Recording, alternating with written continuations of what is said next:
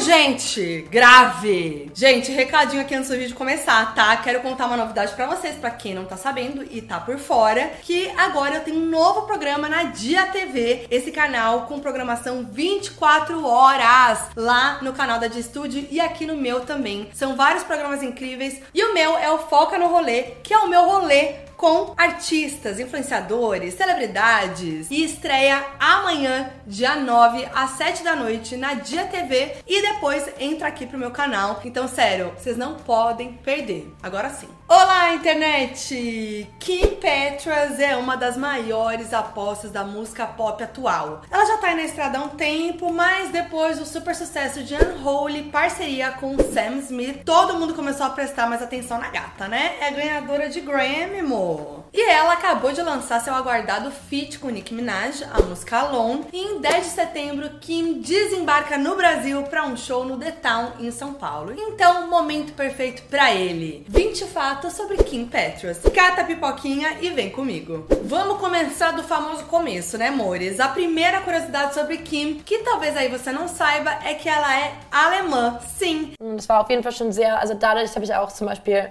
DJs kennengelernt. Kim nasceu na cidade de Colônia em 27 de agosto de 92, tem 30 anos hoje e cresceu em Hennef, uma cidade próxima. Seu pai, Lutz Petras, é arquiteto e a sua mãe, Cornélia Petras, é coreógrafa, dona de um estúdio de dança, inclusive. E a Kim também tem duas irmãs, a Sina Petras e outra que o nome não veio a público. A Sina também é musicista e tem um vídeo bem antigo de Kim cantando enquanto Sina toca violão, gente. É maravilhoso de ver.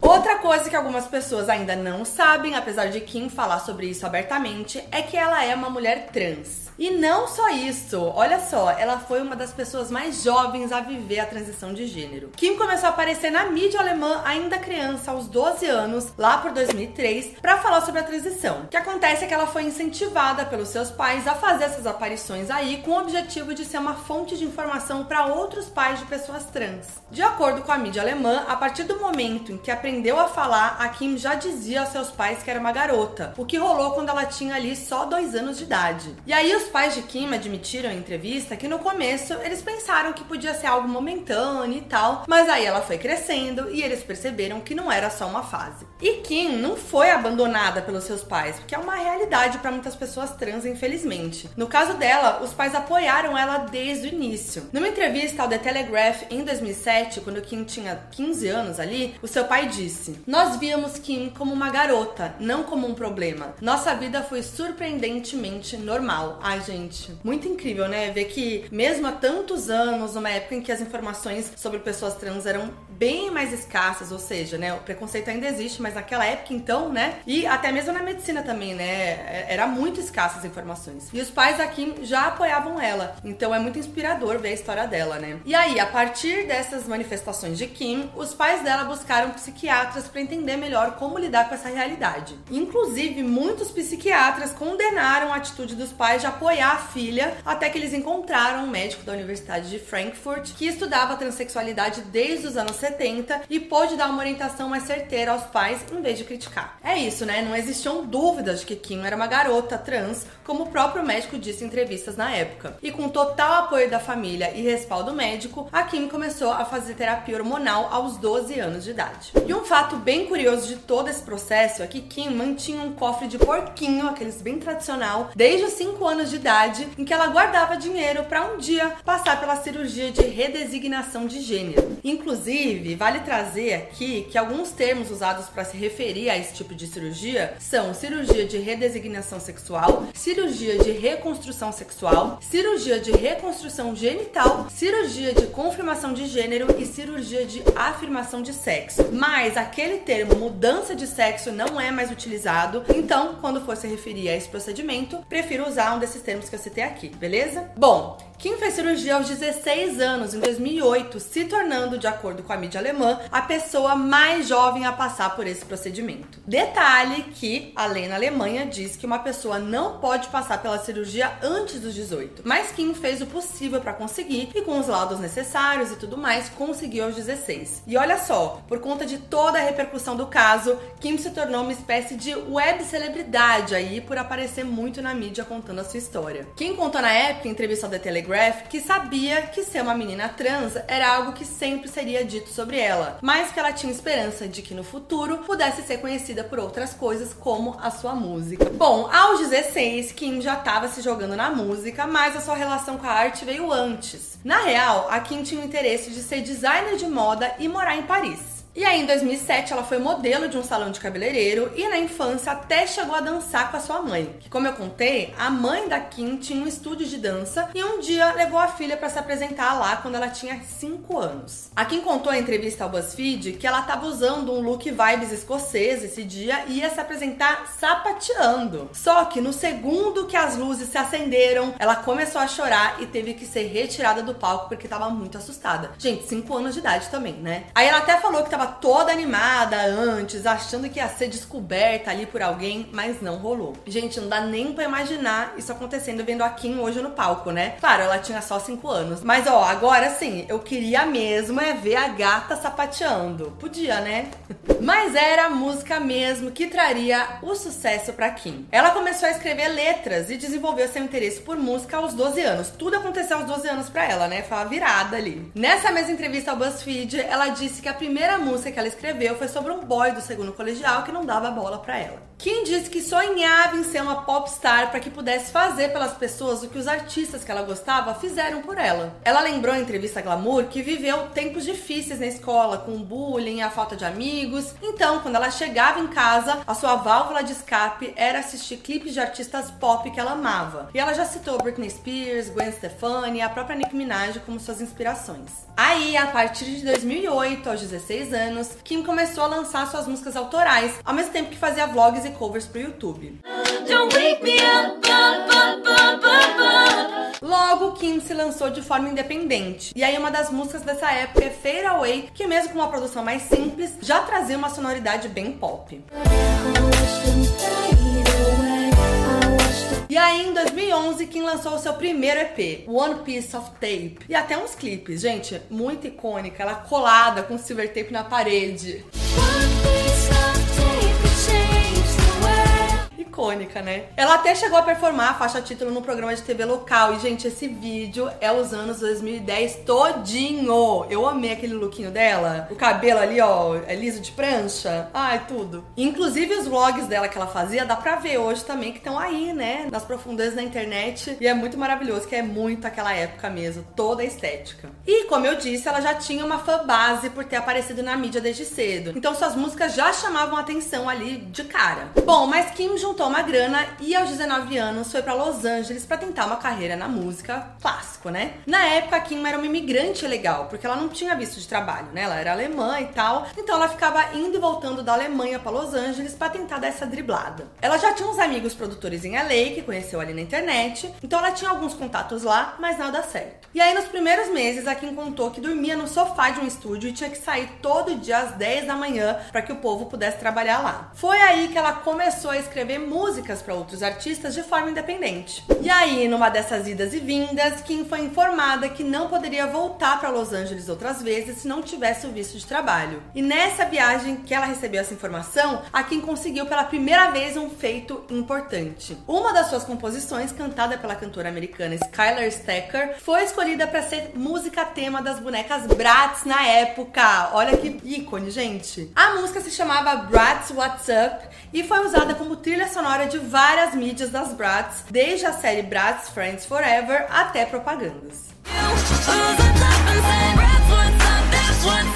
E essa foi a primeira grande virada na carreira de Kim. E, gente, essa vibe Bratz combina com ela, né? Podia ter uma, uma boneca Bratz inspirada na Kim, não podia? A versão dela Bratz? Ai, eu queria. Apesar de que, assim, segundo a Kim contou, na infância, sua mãe não deixava ela ter bonecas Bratz porque elas eram muito adultizadas. Pareciam que tinham cirurgias plásticas, usavam looks muito adultos e tudo mais. E aí, gente, a Kim foi lá e anos depois botou uma composição na trilha da Bratz, O Mundo Gira. Eu queria muito ver ela fantasiada de Bratz em alguma dessas festas de Halloween, que eu sei que ela gosta, ia ser o auge, sabendo dessa info, né? E outra grande virada rolou na mesma época, quando ninguém menos que Fergie gravou uma música escrita por Kim em 2014. Parecia que finalmente ela ia ter os refrescos ali, mas Fergie descartou a música chamada Dancing. Só que a faixa vazou na internet anos depois.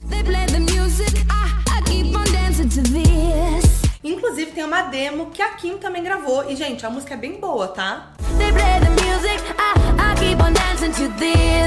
Assim, nem dinheiro ela recebeu pela música, porque a Fergie descartou, né? O que foi muito frustrante, segundo a Kim disse ao The Guardian. Mas nada é à toa. Essa foi a porta de entrada dela para a indústria. Em 2014, Kim assinou com a BMG um contrato de composição. E aí, com esse contrato, ela conseguiu o seu visto de trabalho e finalmente se tornou uma imigrante legal nos Estados Unidos. Olha o universo conspirando, tá? Lembra que ela não ia poder voltar para os Estados Unidos se não tivesse visto? Pois muito que bem, o visto veio. E nessa levada, por volta de 2016, quando Kim ainda estava na luta para conseguir fazer seu nome como compositora, ela conheceu Dr. Luke através de um amigo em comum dos dois. Sim, aquele Dr. Luke. Mas para quem não sabe, Dr. Luke é um produtor musical que já trabalhou com artistas pop como Britney, Katy Perry, mas é mais lembrado mesmo por ter sido acusado de abuso por Kesha. Eu já falei sobre isso por aqui, mas resumindo, a Kesha processou Dr. Luke em outubro de 2014 2014, alegando abuso sexual e emocional, ao mesmo tempo que Luke processou Cash a sua mãe por difamação e quebra de contrato. É um processo assim bem público que rola até hoje e várias celebridades defenderam Cash. E aí, onde eu quero chegar é que em 2016, a Kim assinou um contrato com a Prescription Songs, empresa de Dr. Luke. E por isso, ela vem sofrendo críticas desde que se tornou conhecida. Além de Kim, essa empresa representa outros nomes, sendo a Doja Cat a mais popular, inclusive. E aí, sobre as polêmicas envolvendo o Dr. Luke, a Kim teve que dar umas declarações aí, né, ao longo dos anos, que não pegaram muito bem. Em 2018, ela disse no Twitter, entre outras coisas assim: Embora eu tenha sido aberta sobre minha experiência positiva com o Dr. Luke, isso não nega ou descarta a experiência de outras pessoas ou sugere que múltiplas perspectivas não podem existir ao mesmo tempo. E para a NME, em 2018, a Kim deu uma declaração polêmica. Gostaria que meus fãs soubessem que não trabalharia com alguém que acredito ser um agressor de mulheres. Definitivamente não. Gente, é óbvio que gerou polêmica, né? Porque ela meio que tava descredibilizando as falas da Kesha, né? E aí, em 2022, ano passado, no Twitter, Kim voltou a falar no assunto em resposta a uma pessoa no Twitter que mandou ela parar de defender o Dr. Luke. Ela disse assim: Várias pessoas trabalham com ele, por que vocês só vêm atrás de mim? Não tenho nada a dizer ou ter vergonha de nada. Vão embora. E aí, o que rolou de lá pra cá? Nada. Ela apenas deletou os tweets. E vida que segue. E com certeza esse aí é o bafo mais polêmico de toda a carreira da Kim, né? E bom, sob esse contrato com Dr. Luke, Kim começou a lançar suas músicas de forma mais profissional. Só que ela ainda não tinha contrato com nenhuma gravadora grande e lançava suas músicas pelo seu próprio selo, a Bunhead. Porque só para explicar, essa empresa do Dr. Luke que ela assinou cuida mais das composições dos artistas, não é uma gravadora exatamente. E seu primeiro single nessa nova era foi I Don't Want It At All, que fala sobre querer viver uma vida de rica. Ela canta assim: Eu quero que todas as minhas roupas sejam de marca. Eu quero que alguém as compre. Se eu não puder ter isso agora, não vou querer, não vou querer, não vou querer isso mais. Kim contou ao Genius que escreveu a letra quando morava com outras quatro pessoas e dormia em um sofá. Então a música foi sobre a vida que ela sonhava em ter. Foi ela, tipo, pensando e escrevendo, assim, sabe? E o clipe também traz essa mesma ideia. Uma vida dos sonhos, bem vibes princesinha do pop. E é um clipe bem bonito, bem legal a estética. Kim contou que ela e sua melhor amiga tiveram a ideia do roteiro e aí a diretora abraçou. E não só isso, porque o clipe tem uma presença ilustre, apenas Paris Hilton sendo a fada que paga tudo. Cartãozinho Paris ali, ó, que sonho. Ela meteu uma Paris Hilton logo no seu primeiro clipe, gente. O que rolou foi que a diretora do clipe conhecia a Paris, fez a proposta para ela e deu tudo certo. Aí a partir daí nasceu uma amizade. Kim contou que na época não pagou nada para Paris e que foi tudo feito na amizade. Depois disso, Perry se tornou fã de Kim Petras e tá sempre postando sobre ela. Em entrevista, a Kim disse que ela foi tipo uma fada madrinha. E quem lembra que elas até chegaram juntas no VMA 2021? Muito migas, do terceirão pra vida. Paris também apareceu no clipe de Malibu, lançado na pandemia, em que Kim trouxe um compilado de vídeos feitos em casa por amigos e fãs. Inclusive, várias celebridades aparecem no clipe, além da Paris, né? Tem Demi Lovato, Charlie XX, Jessie J e nossa mana Pablo Vittar. E eu lembro que esse clipe fez maior barulho na época. E sim, mores, Pablo e Kim são migas e a gente pode esperar um feat das gatas, tá? Em um post da Kim nesse ano, a Pablo comentou: Você é a melhor. E aí a Kim simplesmente respondeu: Não, você que é. A gente pode fazer uma colaboração o mais rápido possível? Aí, alguns dias depois, no TVZ apresentado pela Poca no Multishow, ela perguntou pra Pablo se tinha aceitado o feat com a Kim. E aí a Pablo disse: Mas que aceitei, inclusive já estamos conversando sobre. Ou seja, vem aí demais.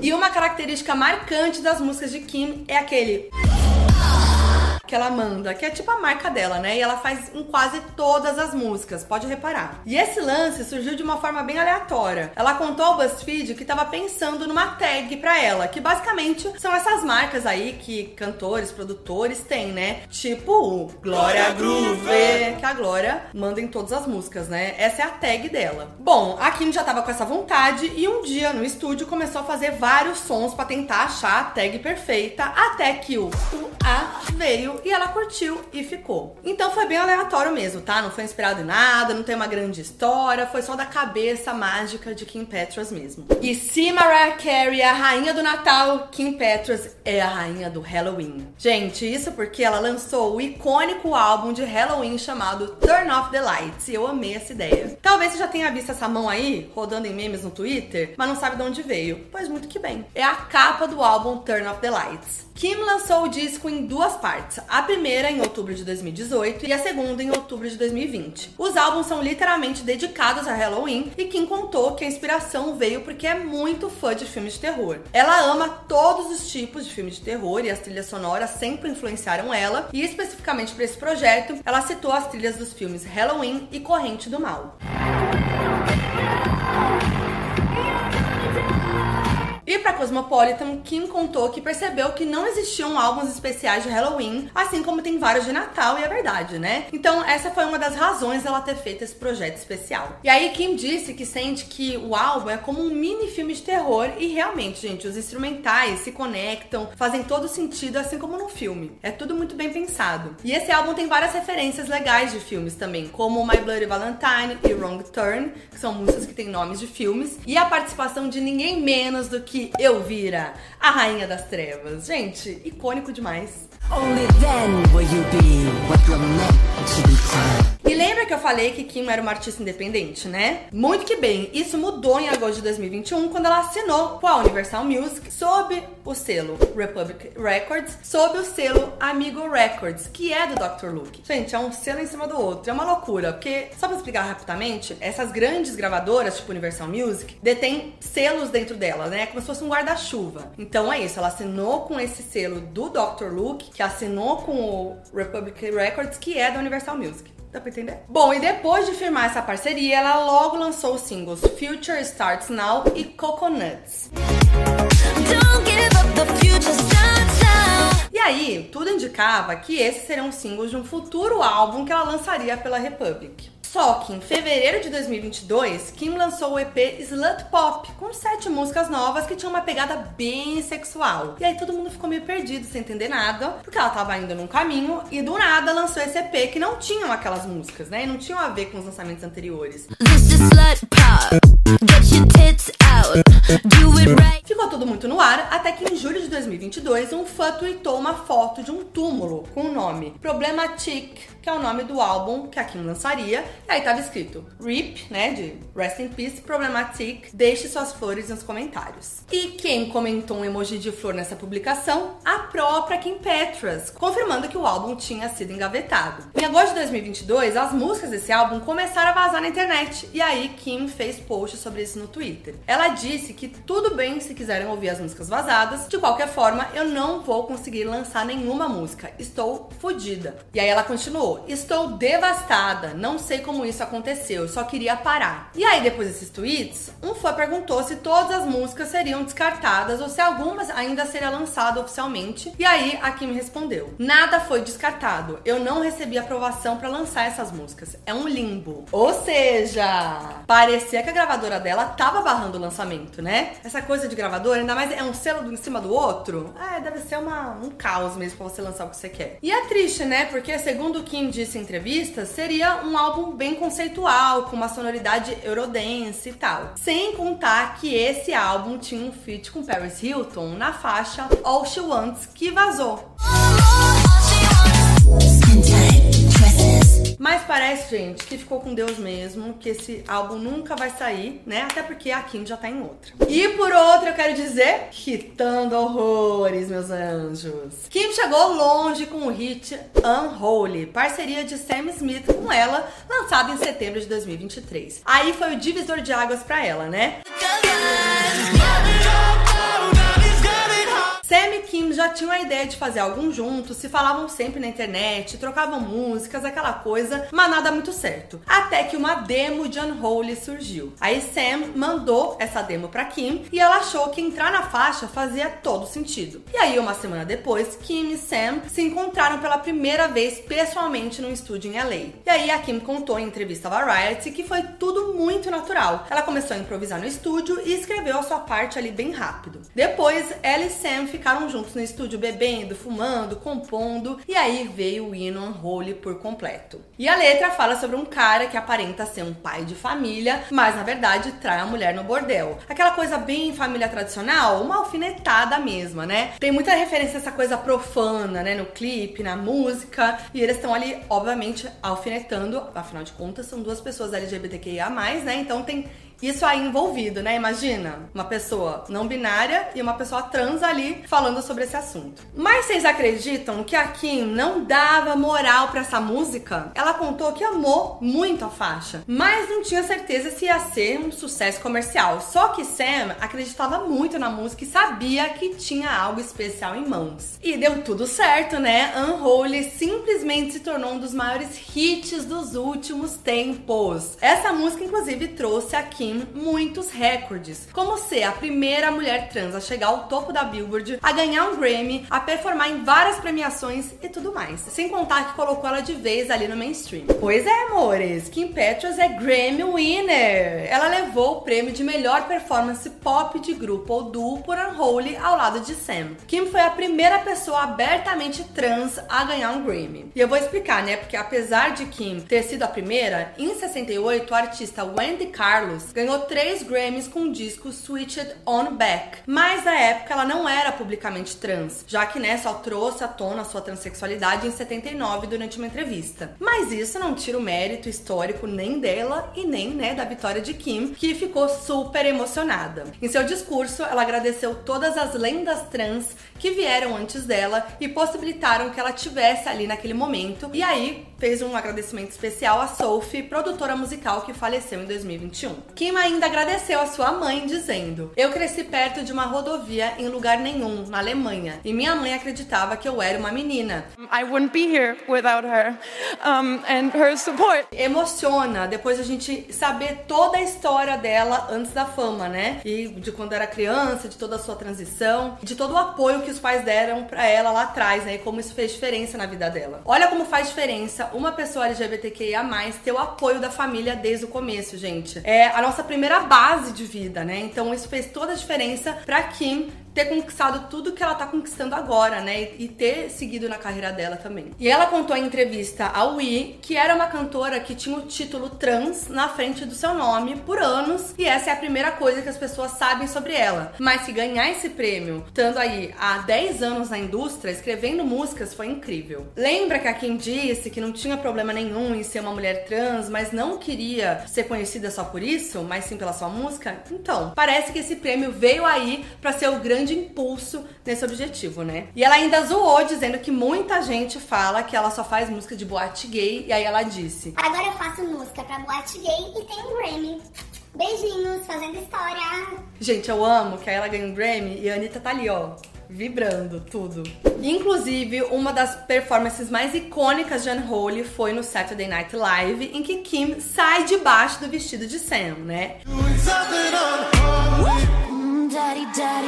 E ela contou um pouco dos bastidores desse momento e assim, é tudo. Em entrevista ao Zane Lowe, Kim disse que ela tinha que ficar segurando o vestido pro vestido não abrir antes da hora e que a cada movimento de Sam ali, ela tinha que controlar o vestido. Imagina, gente, tinha que ter uma câmera dentro do vestido, até porque olha esse auge. A Kim tava com um vape embaixo do vestido e ficava dando uma estragada ali bem de boa, enquanto não chegava uma hora. Então era uma mão segurando o vestido e a outra no vape. Isso me lembrou a Doja Fumando vape ali, bem tranquilona no tapete do Matt. Não fumem vaping, gente. Mas o melhor é que Kim disse que foi super de boa ficar ali embaixo, porque ela e Sam já são tão próximos que foi natural, de boa, ali ficar dentro, como fala, casulinho dentro do vestido. E depois desse sucesso absurdo de Unholy, Kim foi pro estúdio preparar mais o single, o primeiro do seu próximo álbum. A música se chama If Jesus Was a Rockstar ou Se Jesus Fosse um Rockstar. E tem uma pegada bem diferente de tudo que Kim já lançou. É uma baladinha aí meio acústica. Não é aquela coisa bem dance pop que a gente já tava acostumado.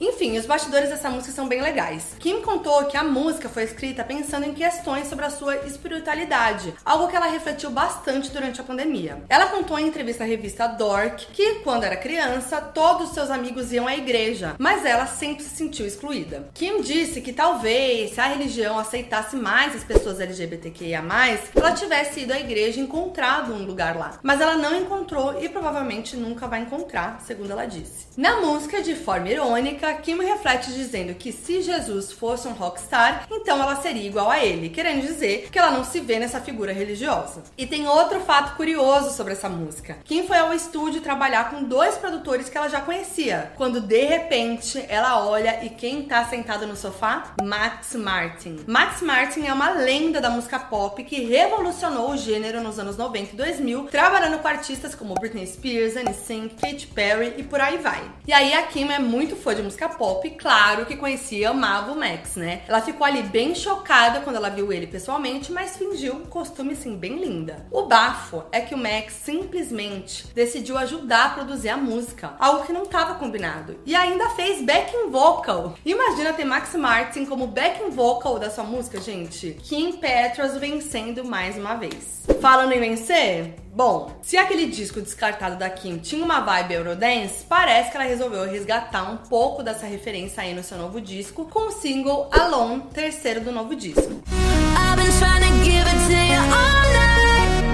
Começa pelo fato de que a música tem um sample do hit dos anos 2000, Better Off Alone, de Alice DJ. Gente, o terror das matinês. Bombava demais essa música. Aí Kim começou a postar trechos dessa música no começo de março, instigando ali os fãs, quando ela revelou que era um feat com Nick Minaj. Gente, aí acabou, foi o surto. A música completa veio no dia 21 de abril e tá uma delicinha. E sabe o que é melhor? A Kim sempre foi uma Barbs, como já tinha dito aqui, né? Pra revista Elle, em 2020, Kim contou que ama a Nick, acha ela uma compositora incrível e que sempre se inspirou nela. Mais um check pra Kim, né? Collab com o ídolo. Numa entrevista ao Zane Lowe, depois do lançamento, Kim disse que nem parece real o fato de que tem uma música com a Nick e que Nick mudou a sua vida de muitas formas com essa colaboração. Inclusive, Kim contou que a performance de Check It Out que Nick fez no VMA em 2010 foi uma das inspirações para a performance que ela mesma fez no VMA em 2021, que foi a sua primeira na premiação. E o clipe, gente, é tudo. Traz uma estética bem anos 2000, com uma referência bem clara ao clipe do hit Destination Calabria. Outro, assim, icônico das matinê tudo. E, gente, uma, um extra aqui, que é o auge, que é a Kim ensinando alemão pra Nicki Minaj numa participação que ela fez no Queen Radio, que é o programa da Nicki Minaj. I'm a bad bitch. Ich bin eine böse Schlampe. Ich bin eine böse Schlampe. Essas duas juntas, sério, eu queria sentar no bar com as duas. E enfim, Alone é uma das faixas do novo álbum da Kim Petras que já tá pronto, segundo ela mesma confirmou ao Zane Lowe. Então, gente, quando a gente menos esperar, vem aí esse novo álbum. Eu quero muito ver o que ela vai preparar. Eu tenho certeza que vem mais hits nesse disco. Eu tô muito ansiosa porque ela é uma artista pop incrível e eu fiquei mais fã agora depois de saber toda a história dela. O que, vocês acharam? Deixe seu comentário, deixe seu like, espalha pra geral esse vídeo, compartilha pra todo mundo que ama uma música pop. E lembrando que esse conteúdo tá disponível no meu canal de YouTube e também no meu podcast Foco em FBI, disponível em todas as plataformas de áudio de maneira gratuita, amores. Então se inscreve no meu canal, segue meu podcast, porque tem muito conteúdo pop toda semana por aqui. É nóis!